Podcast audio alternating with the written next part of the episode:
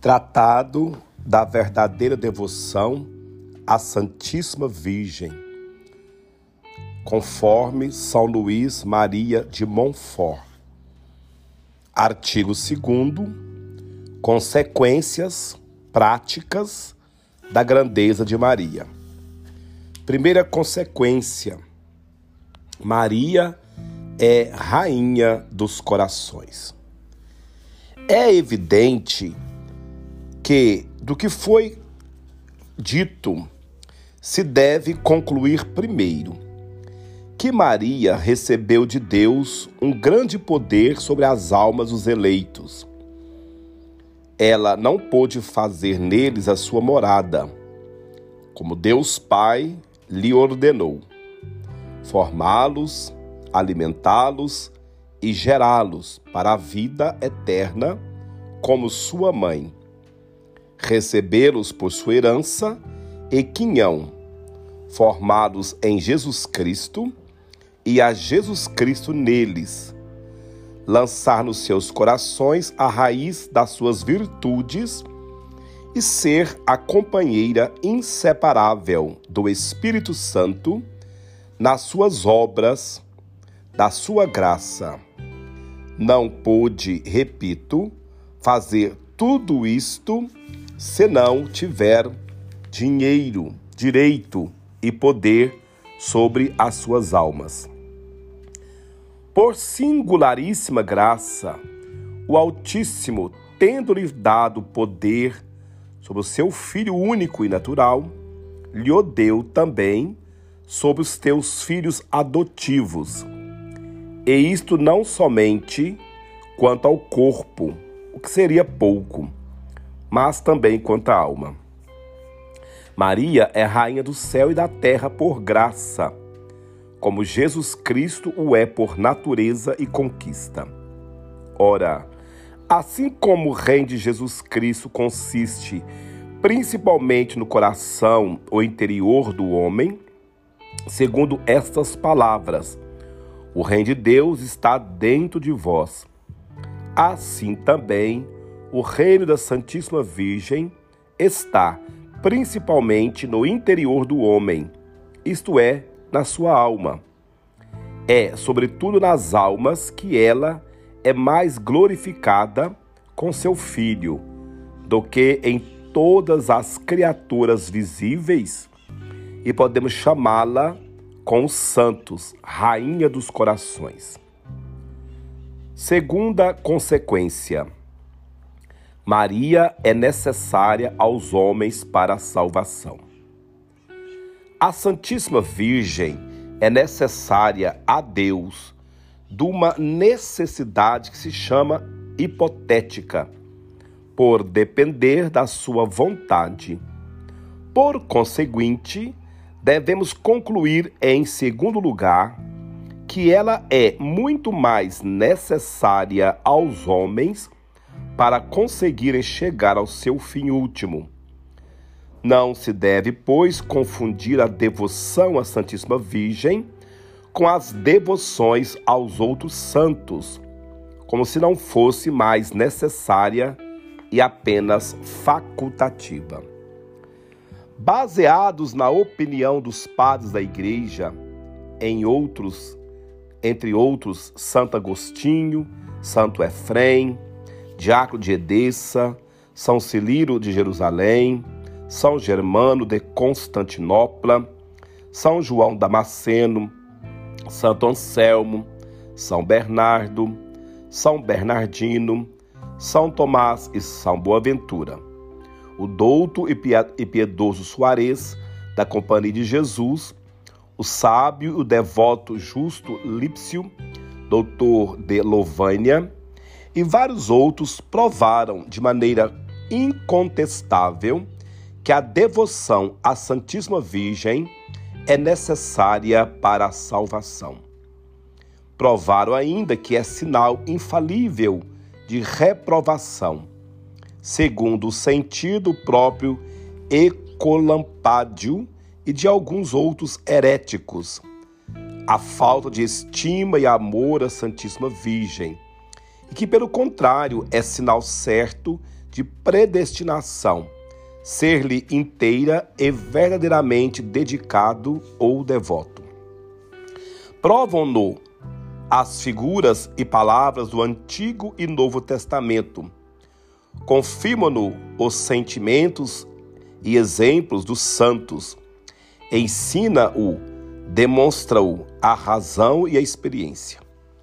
O próprio demônio e os seus sequazes instados pela força da verdade, foram muitas vezes obrigados a confessá-lo, malgrado seu, de todas as passagens dos santos padres doutores, de que fiz ampla colheita para comprovar esta verdade.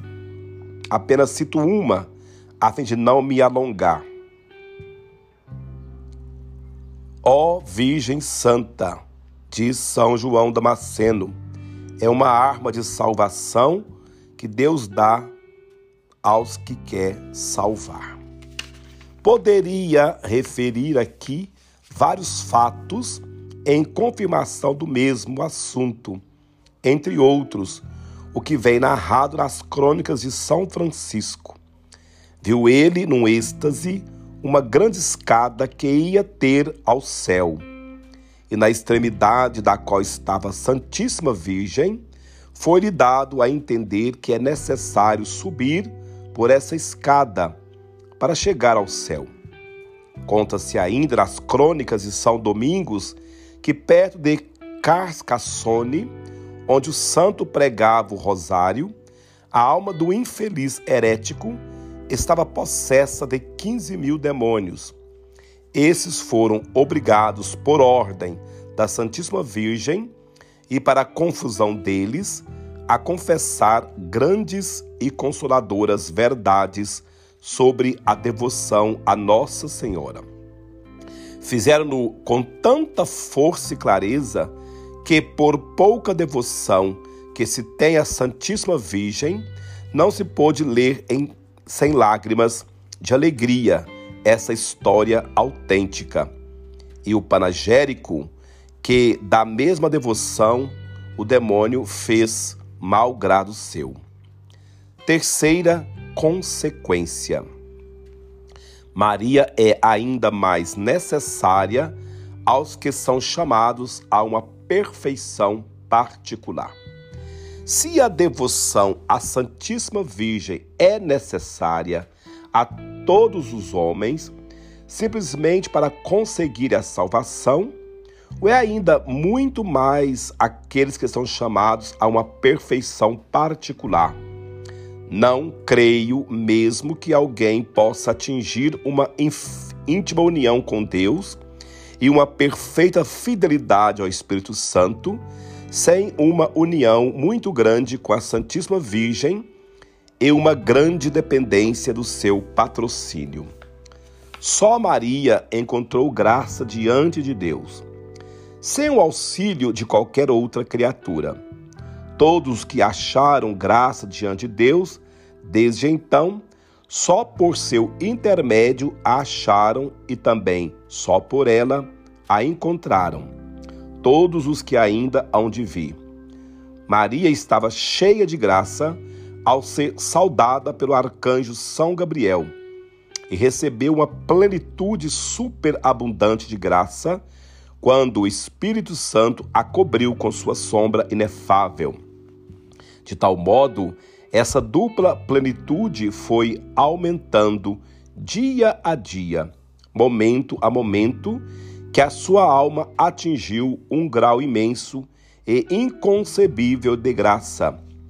Por isso, o Altíssimo fê-la única tesoureira dos seus tesouros e a única dispensadora das suas graças, para enobrecer, elevar e enriquecer a quem lhe aprouver, para fazer entrar no caminho estreito do céu quem quiser, para fazer passar, apesar de tudo, quem quiser pela porta estreita da vida e para dar a quem entender o trono, o cetro e a coroa de rei.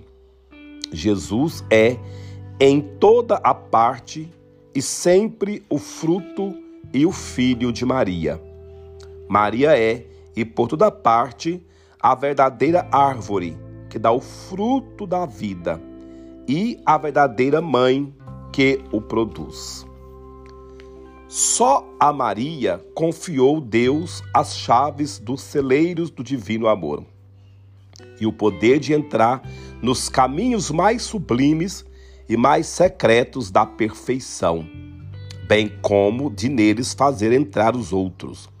Só Maria dá aos miseráveis filhos da infiel Eva a entrada no paraíso terrestre, para aí passarem aprazivelmente com Deus para aí se esconderem dos seus inimigos, para aí comerem o alimento delicioso, já sem temer a morte, do fruto das árvores da vida e da ciência do bem e do mal, e beberem a grandes tragos as celestes águas da bela fonte que aí jorra abundantemente. Ou melhor, visto ser ela própria esse paraíso terrestre, essa terra virgem e abençoada de onde Adão e Eva, culpados, foram expulsos, só acolhe em si aqueles e aquelas que lhe apraz para os tornar santos. Todos os ricos do povo, para me servir da expressão do Espírito Santo, segundo a explicação de São, São Bernardo, Todos os ricos do povo suplicarão a vossa face, pelos séculos afora, e especialmente no fim do mundo, isto é, os maiores santos, as almas mais ricas em graça e em virtude serão as mais assíduas em orar a Santíssima Virgem e em a ter sempre presente, como perfeito modelo que desejam imitar e o poderoso auxílio que as pode socorrer. Disse que isto aconteceria especialmente no fim do mundo e em breve, porque o Altíssimo e a sua Santa Mãe devem suscitar grandes santos que ultrapassarão tanto em santidade a maior parte dos outros santos, quanto os cedros do Líbano excedem os arbustozinhos, assim foi revelado a uma santa alma, cuja vida o Senhor de Reni escreveu. Essas grandes almas, cheias de graça e de zelo, serão escolhidas para se oporem aos inimigos de Deus, que se agitarão de todos os lados. Serão singularmente devotas da Santíssima Virgem esclarecidas pela sua luz, alimentadas com seu leite, conduzidas pelo seu espírito, sustentadas pelo seu braço e guardadas sob a sua proteção, de modo que hão de combater com uma das mãos e edificar com a outra. Como um combaterão, derrubarão, esmagarão os heréticos com suas heresias, os cismáticos com suas, seus cismas, os idólatras com sua idolatria e os pecadores com suas impiedades. Com a outra mão edificarão o templo do verdadeiro Salomão e a mística cidade de Deus, ou seja, a Santíssima Virgem, que pelos santos padres foi chamada Templo de Salomão e cidade de Deus. Levarão todos por suas palavras e exemplos a verdadeira devoção a Nossa Senhora. Isto atrair-lhe-ão o ódio de muitos, mas também lhes trará muitas vitórias e muita glória para Deus só. Isso revelou Deus a São Vicente Ferrer, grande apóstolo do seu tempo, que claramente o indicou numa das suas obras. É que é que o Espírito Santo parece ter predito no Salmo 58 por estas palavras: O Senhor reinará em Jacó e em toda a terra. Converter-se-ão pela, pela tarde, sofrerão fome como os leões, cães, e hão de andar à volta da cidade para encontrar de comer. Essa cidade, à volta da qual os homens andarão no fim do mundo, para se converterem e saciarem a sua fome de justiça, é a Santíssima Virgem, chamada pelo Espírito Santo Cidade de Deus.